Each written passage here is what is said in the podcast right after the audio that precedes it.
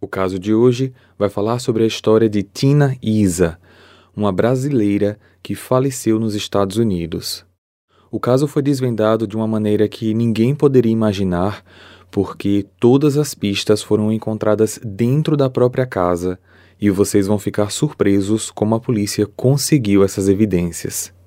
Esse é um caso considerado como um ato em nome da honra, uma coisa que infelizmente ainda é comum em algumas regiões do Oriente, mas o que mais choca nesse caso em específico era que a Tina era brasileira, nascida no Mato Grosso em 1972.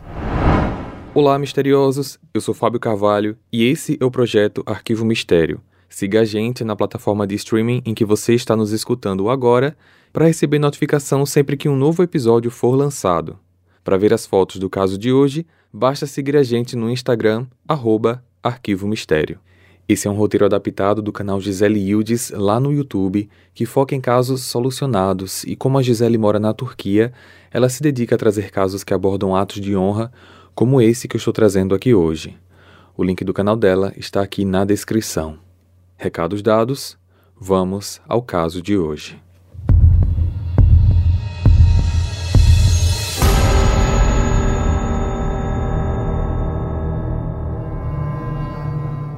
Na madrugada do dia 6 de novembro de 1989, a brasileira Maria Isa ligou para o 911 dos Estados Unidos para reportar que a sua filha Tina estava sem vida no chão da sala. Tanto a Maria como o marido palestino Zen Isa não falavam muito bem inglês, mas a versão que eles passaram para os policiais foi que Tina tinha chegado em casa exigindo que o pai desse 5 mil dólares para ela, e quando ele falou que tinha apenas 50 dólares, Tina pegou uma faca na cozinha e começou a ameaçar e atacar o pai. Zen tentou se defender, acabou também pegando uma outra faca e, em legítima defesa, tirou a vida da filha. Quando a polícia chegou ao local, Tina estava no chão com duas facas ao lado dela. Zen e Maria tinham manchas vermelhas em suas roupas. O pai, na verdade, estava muito mais manchado e machucado Existe até uma foto que os policiais tiraram dele dentro da casa no momento dessa abordagem, onde dá para ver manchas tanto na roupa como nas mãos. O que chamou a atenção da polícia foi que o casal não estava tão abalado com aquela situação. Eles tinham acabado de perder uma filha, numa circunstância terrível, mas as emoções expressadas não refletiam tamanha tragédia. Além do mais, uma das coisas que o Zen falou assim que os policiais chegaram foi algo do tipo: Ó, oh, ela tá ali, tira logo ela daqui porque eu não quero olhar para a cara dela.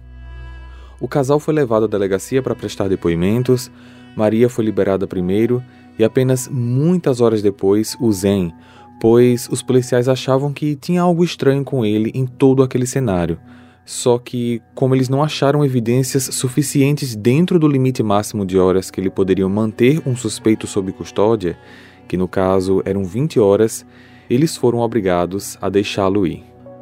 Semanas depois saiu o resultado da autópsia e as desconfianças dos policiais só aumentaram. Tina tinha diversas perfurações no corpo, além de ter sido identificado que ela também estava imobilizada quando tudo aconteceu. Ou seja, no mínimo, duas pessoas atacaram Tina, o que desmente por completo a versão de legítima defesa. Mas, antes que a gente prossiga com os aprofundamentos da investigação, precisamos entender um pouco melhor quem eram os integrantes dessa família. Zen Alabidin Hassan Isa nasceu em 3 de junho de 1931 na região da Palestina, onde hoje é conhecida como Cisjordânia. Ainda adolescente, ele se casou com uma prima chamada Foisia, com quem teve três filhos. E lá no final dos anos 50, quase no início dos anos 60, ele se mudou para o Brasil temporariamente numa viagem a negócios para Rondonópolis, no Mato Grosso, onde lá acabou conhecendo a brasileira Maria Matias. Maria nasceu em Santa Catarina em 10 de agosto de 1943 e os dois se casaram no dia 6 de fevereiro de 1962. Zen aos 30 anos e Maria aos 17. E é importante salientar que o Zen não estava oficialmente separado da primeira esposa. Ao que se sabe, ele não falou nada para Maria até o dia do casamento e só depois de casados ele contou, o que aparentemente não fez diferença para ela, porque Maria parecia estar muito bem sendo a segunda esposa. Zen e Maria tiveram então quatro filhas: Aziza, Fátima, Soraya e Palestina.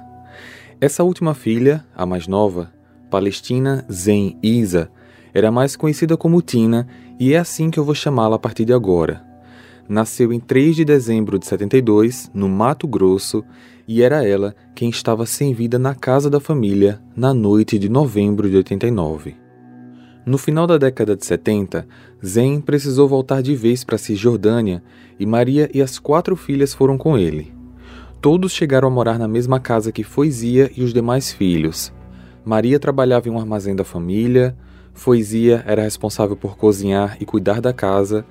Aparentemente todos se davam muito bem e Maria chegou até a comentar que Foizia era como se fosse uma grande amiga para ela. O casal, junto com as quatro filhas, se mudaram várias vezes durante a década de 80 e a gente vai entender mais para frente o porquê disso. Eles foram para New Jersey, nos Estados Unidos, depois voltaram para o Mato Grosso, na cidade de Rondonópolis e Cáceres. Depois foram para Porto Rico, primeiro numa cidade chamada Arecibo e depois Isabela. Durante esse período, Zen tinha aplicado para um visto americano e em 1987 ele foi aprovado. O visto se estendeu legalmente para Maria e Tina, já que nessa época Tina era uma adolescente de 15 anos e as suas irmãs mais velhas já tinham se casado, todas em casamentos arranjados com parentes do Zen. Sendo assim, em 87, a família se mudou para St. Louis, nos Estados Unidos, local onde tudo aconteceu. Nos Estados Unidos, Tina era uma ótima atleta na escola. Ela gostava muito de jogar tênis e futebol e falava para todos que queria entrar na aeronáutica. Tina também ajudava os pais numa pequena mercearia que a família construiu e, devido a tantas viagens que eles fizeram, ela aprendeu a falar quatro línguas. Ela falava muito bem o árabe, que é a língua do pai, português do Brasil, a língua da mãe, e além dessas, espanhol e inglês, e isso facilitava bastante a comunicação dos clientes dentro do estabelecimento, já que Zen e Maria não falavam muito bem o inglês. Só que no mercado, Tina ajudava muito e trabalhava praticamente de graça. Ela não recebia um valor devido pelo serviço. O que ela ganhava era apenas uma mesada, uma quantia bem menor do que a merecida, e isso a deixava muito triste, com vontade de achar emprego em outro lugar para que ela pudesse, de maneira gradativa, começar sua pequena independência. Tina estava vivenciando a cultura dos Estados Unidos, uma cultura muito mais liberal do que a do seu pai. Então, ela era uma adolescente que estava querendo ganhar o mundo de um jeito que os pais não gostavam. Mesmo a Maria sendo brasileira, após se casar com o Zen, ela meio que se alienou por completo à cultura dele e sempre estava apoiando o marido. Eles proibiam Tina de ir às excursões do colégio, ela não podia dormir na casa de amigas. Ela chegou até a conseguir uma bolsa de estudos preparatórios para a universidade, bolsa essa integral, porque ela era uma aluna exemplar no colégio, sempre tirando as melhores notas. Só que esse curso ficava na cidade vizinha e ela precisaria dormir por lá de vez em quando. E logo Tina também foi impedida, porque isso envergonharia a família, já que para os pais, uma filha solteira deve ficar em casa. E o que as irmãs da Tina achavam disso tudo? A Ziza, que é a mais velha, a gente não tem muitos detalhes sobre ela, mas em relação a Soraya e Fátima, as informações são que essas duas também colocavam o terror na vida da Tina. Mesmo de longe, casadas e com suas famílias arranjadas, elas julgavam, tinham ciúmes, falavam mal e colocavam pilha nos pais para que eles prendessem mais a Tina em casa. Em janeiro de 89, já aos 16 anos, Tina começou a namorar um rapaz de 18 chamado Clifford Walker, que era mais conhecido como Cliff. Eles se conheceram no mercado da família porque ele morava no mesmo bairro, mas depois de um tempo a família do Cliff acabou se mudando de lá e mesmo assim ele dava um jeito de ver a amada. Só que não adiantava tanto amor e paixão, porque esse namoro não era bem visto pelos pais dela, já que ele era um rapaz negro. A família da Tina era extremamente racista.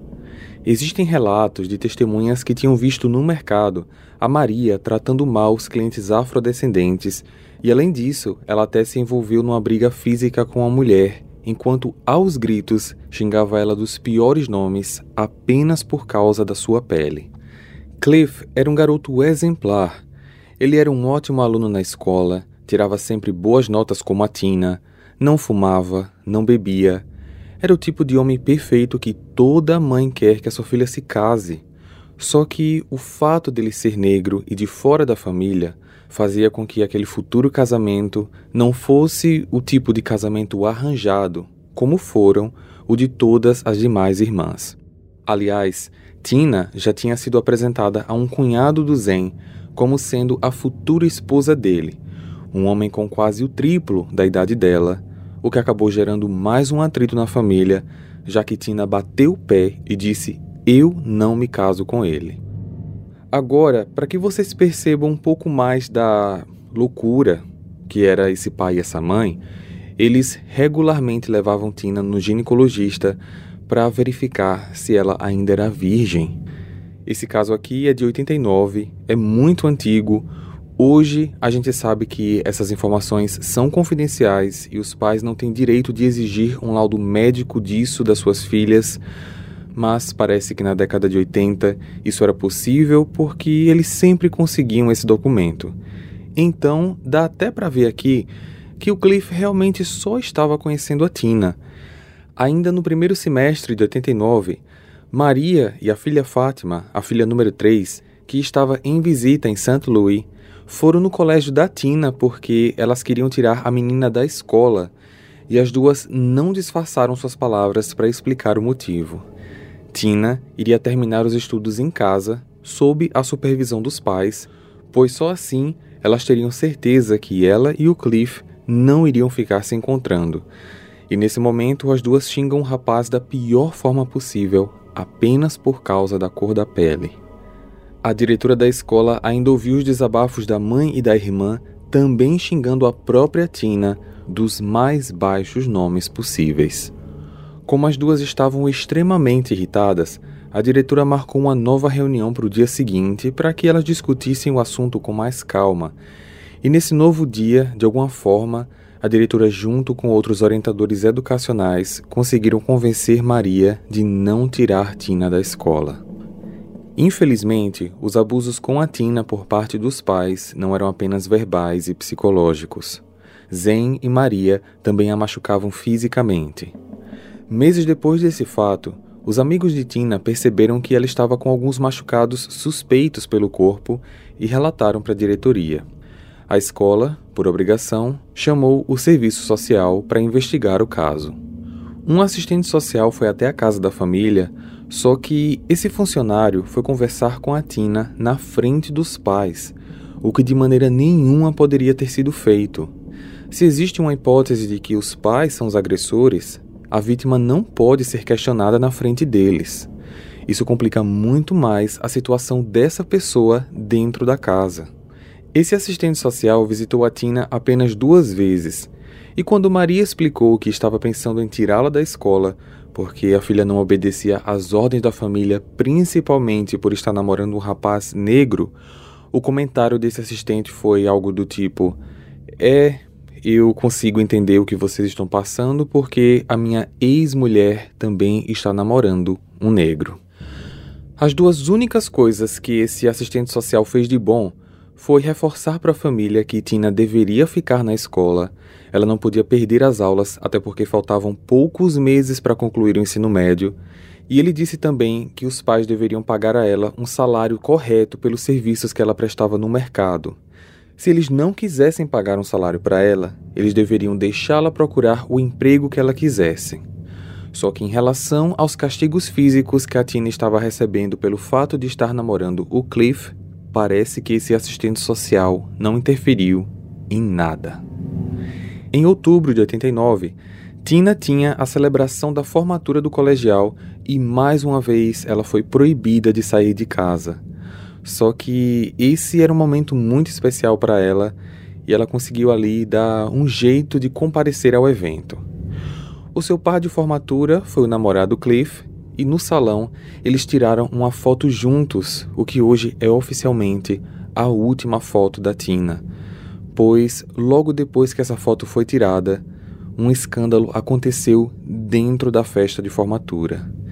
De alguma maneira, os pais descobriram que ela tinha fugido de casa para ir para a festa e Maria foi para o local do evento e praticamente arrancou Tina de lá de dentro à força. A situação estava ficando cada vez mais delicada para Tina, ao ponto dela escrever dois bilhetes iguais, onde ela afirmava que se algo acontecesse com a vida dela, os culpados eram seus pais. Ela deu um desses bilhetes no envelope fechado para sua melhor amiga, dizendo que não abrisse até que ela sentisse que fosse a hora certa. O outro bilhete a Tina deixou guardado num dos bolsos da própria mochila que ela carregava para todos os lugares. É muito triste pensar que uma jovem precisou fazer isso por desacreditar na proteção dos seus próprios pais. Só que essa foi a única forma que ela tinha encontrado de avisar ao mundo o seu maior medo. Medo esse que se tornou realidade praticamente duas semanas depois. Hey, você se interessa por crimes reais, serial killers, coisas macabras e tem um senso de humor um tanto quanto sórdido? Se sim, você não está sozinho. Se você precisa de um lugar recheado de pessoas como você, Venha conhecer o podcast Pátria Amada Criminal. Todas as semanas tentamos entender o pior da humanidade. Nesse processo a gente ri, chora, fica brava, fofoca, porque afinal de contas é assim que a gente fala quando está entre amigos. Suas novas melhores amigas trevosas estão aqui no Pátria Amada Criminal. Tina estava procurando emprego para que pudesse receber um salário devido e assim fazer algumas economias para sair de casa e conseguir a sua independência o mais cedo possível. Na primeira semana de novembro de 89, ela conseguiu um emprego no Wendy's, que é uma rede de fast food estilo Burger King, KFC, McDonald's, bastante popular nos Estados Unidos, e a lanchonete ficava bem perto do apartamento onde a família morava. No dia 5, ela escreveu um bilhete para os pais dizendo: Estou trabalhando no Wendy's, volto para casa às 11h30. E ela prende esse papel na TV da sala. Tina fez isso por imaginar que o assunto seria mais um motivo de discussão e, como ela também não queria sair de casa sem avisar aos pais para onde estava indo, ela preferiu fazer isso. Tina foi muito feliz para o seu primeiro dia de trabalho, que na verdade acabou sendo o último. Assim que terminou o serviço, o Cliff estava na porta esperando ela sair para que eles caminhassem juntos até a casa dela e ele foi ouvindo as coisas mais maravilhosas que a Tina tinha a dizer sobre o trabalho. Só que, como ela já sabia que esse assunto iria dar uma confusão assim que chegasse em casa, ela fala para o namorado algo do tipo: Olha, espera aqui fora um tempinho, porque se a coisa ficar séria lá dentro, eu volto com a mochila e com a roupa do corpo e nunca mais volto para casa.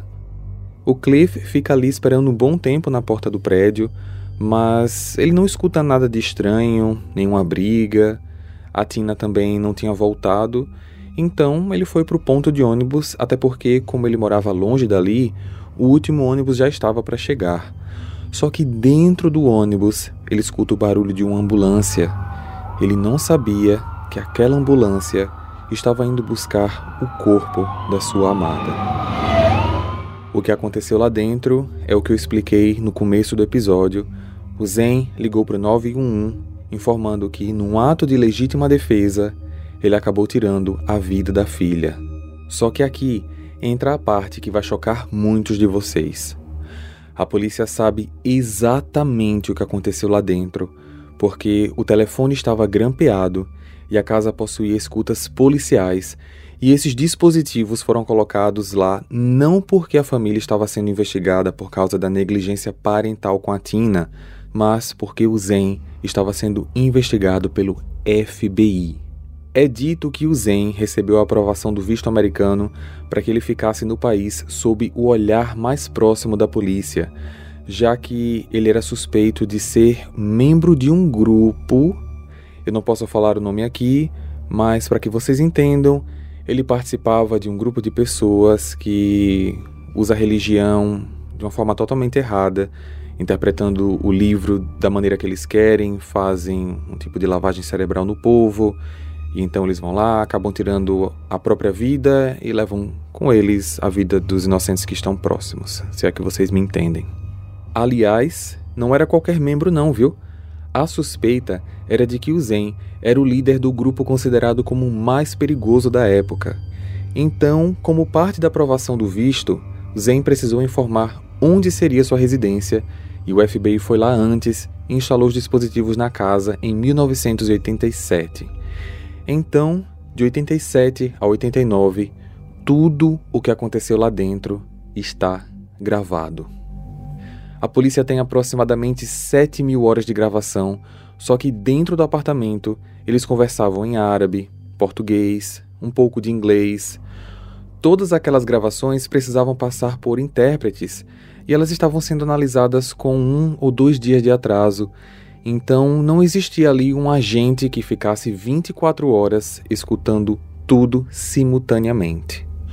Os áudios dos últimos momentos da Tina não foram publicados, como são materiais de investigação federal, eles ainda estão guardados a sete chaves, mas transcrições do que houve lá dentro foram publicadas e mais uma vez, ao invés de eu narrar as falas aqui de cada um, eu vou dar espaço às vozes do Arquivo Mistério para que de alguma forma vocês possam ter uma maneira mais vívida do que realmente aconteceu com a Tina na madrugada do dia 6 de novembro de 89. Que a puta da casa agora tá trabalhando? Que lanchonete é essa? É no Endes, mãe. Aqui perto de casa. Quem te deu autorização? Vocês precisam deixar eu ganhar meu dinheiro. Eu quero comprar minhas coisas. Você tem tudo o que precisa. Não precisa trabalhar fora. Você é uma vergonha para essa família. Eu já tô cansado de você. A gente da casa, da comida,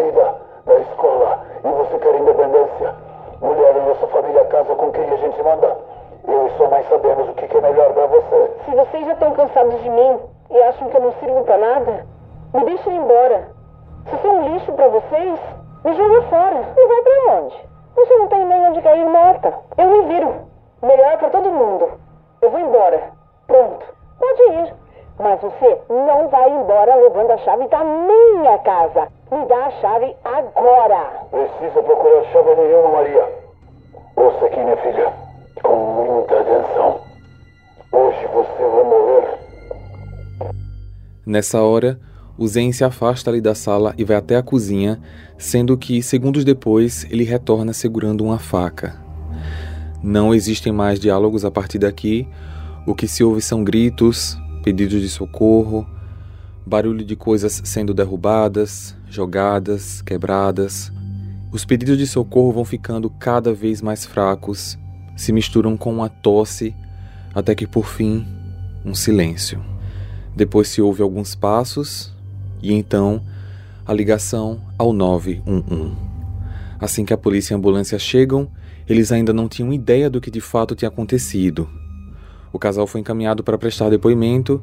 Maria confirmou a história de que Tina tinha atacado o pai por ele não ter dado dinheiro para ela e falou que não viu direito o que aconteceu porque depois que ela puxou o cabelo da filha para trás para tentar tirar ela daquela situação, pai e filha entraram numa briga corporal da qual ela não conseguiu apartar e deixou claro que ela não atacou a filha. Zen confirmou que Maria só quis ajudar e que ele atacou apenas para se defender. Maria foi liberada rapidamente e o Zen liberado apenas 20 horas depois do incidente. Semanas depois, saiu o laudo da autópsia. Tina tinha vários cortes pequenos na área do pescoço, alguns arranhões nos braços e um machucado de aproximadamente 2 centímetros no topo da cabeça. Além disso, ela também tinha seis perfurações de faca do lado esquerdo do peito. Só que a causa do óbito foi devido a duas perfurações fatais, uma que chegou a atingir o pulmão e outra o coração. O laudo do médico e da perícia chegaram à conclusão que os golpes que a vítima recebeu não refletia a legítima defesa de uma segunda pessoa. A polícia acreditou que Maria puxou Tina pelos cabelos e as duas caíram no chão, sendo que Tina ficou de costas por cima da mãe, enquanto ela dominava a filha para que Zen pudesse fazer o que ele estava planejando. Até porque, posteriormente, foi confirmado que pelos encontrados nas mãos da Tina eram do braço da mãe, quando ela provavelmente apertou o braço da Maria na tentativa de se soltar. Sendo assim, juntando os áudios das escutas e os relatórios, Zen e Maria foram presos.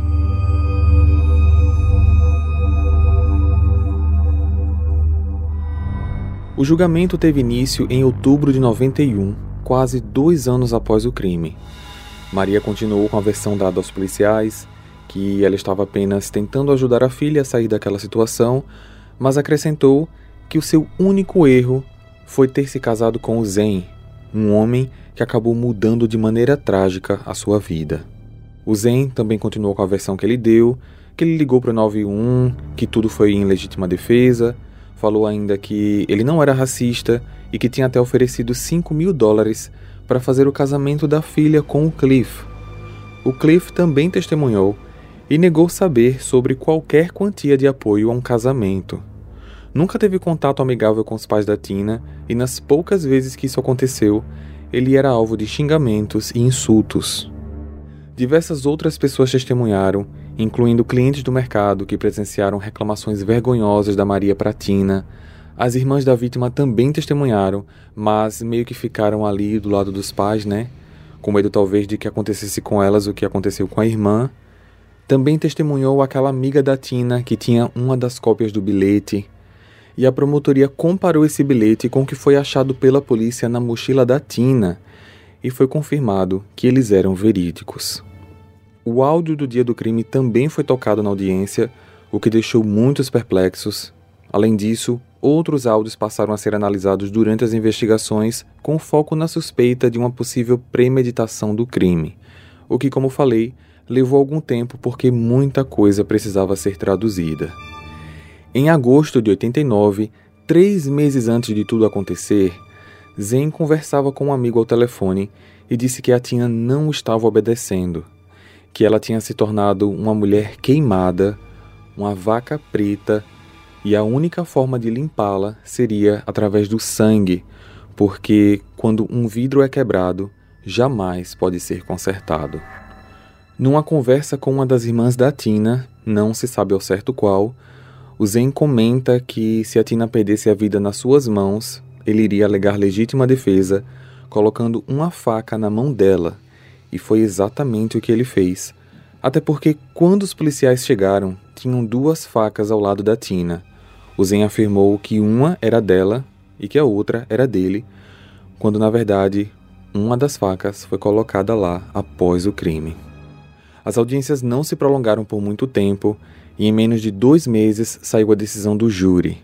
Em dezembro de 91, Zen e Maria foram considerados culpados e condenados à pena de morte por injeção letal.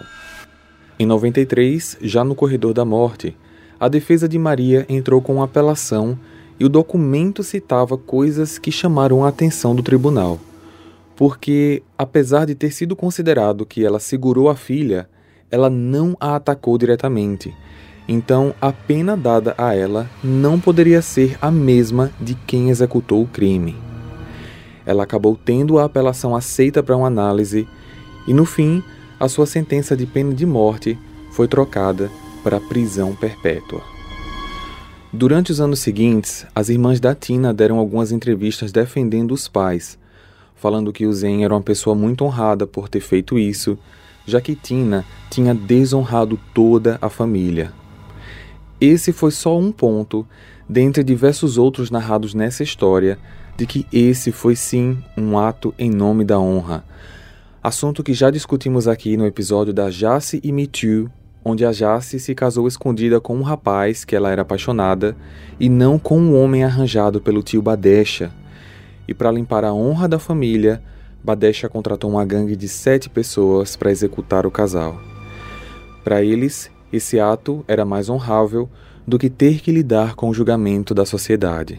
E o que eu falei lá, eu vou repetir aqui. Ato em nome da honra não é justificativa para tirar a vida de ninguém. É um crime e os responsáveis devem sempre responder legalmente por isso. O link sobre esse caso da Jaci Me Too está aqui no card, como também na descrição. O que chama também a atenção nesse caso da Tina é que, apesar desses atos em nome da honra serem, infelizmente, ainda muito comuns em algumas sociedades, a Maria era brasileira. Ela não cresceu nessa cultura e apoiou o marido durante toda a situação. O Zen ficou no corredor da morte esperando a data da sua execução. Só que cinco anos e dois meses depois do início da pena, aos 65 anos, ele faleceu devido a complicações da sua diabetes. Maria ficou presa por quase 25 anos e faleceu de causas naturais no dia 30 de abril de 2014, aos 70 anos. Infelizmente, existem muitos casos desse tipo e os que acontecem em países ocidentais, como esse da Tina, que foi nos Estados Unidos, a polícia não está preparada. Ela não está treinada para identificar o perigo que essas meninas correm dentro da própria casa. As vítimas precisam receber um apoio especializado e terem o direito de trocar a identidade se for necessário, porque às vezes o mundo é pequeno para quem quer fazer o mal. A família vai atrás, seja onde for. No caso da Jace Mitchell mesmo, ela era do Canadá e o tio a encontrou na Índia, e de lá da América do Norte, ele mandou executar a sobrinha e o marido na Ásia. Esse assunto é muito sério, por isso é de fundamental importância que esse tema não seja abafado.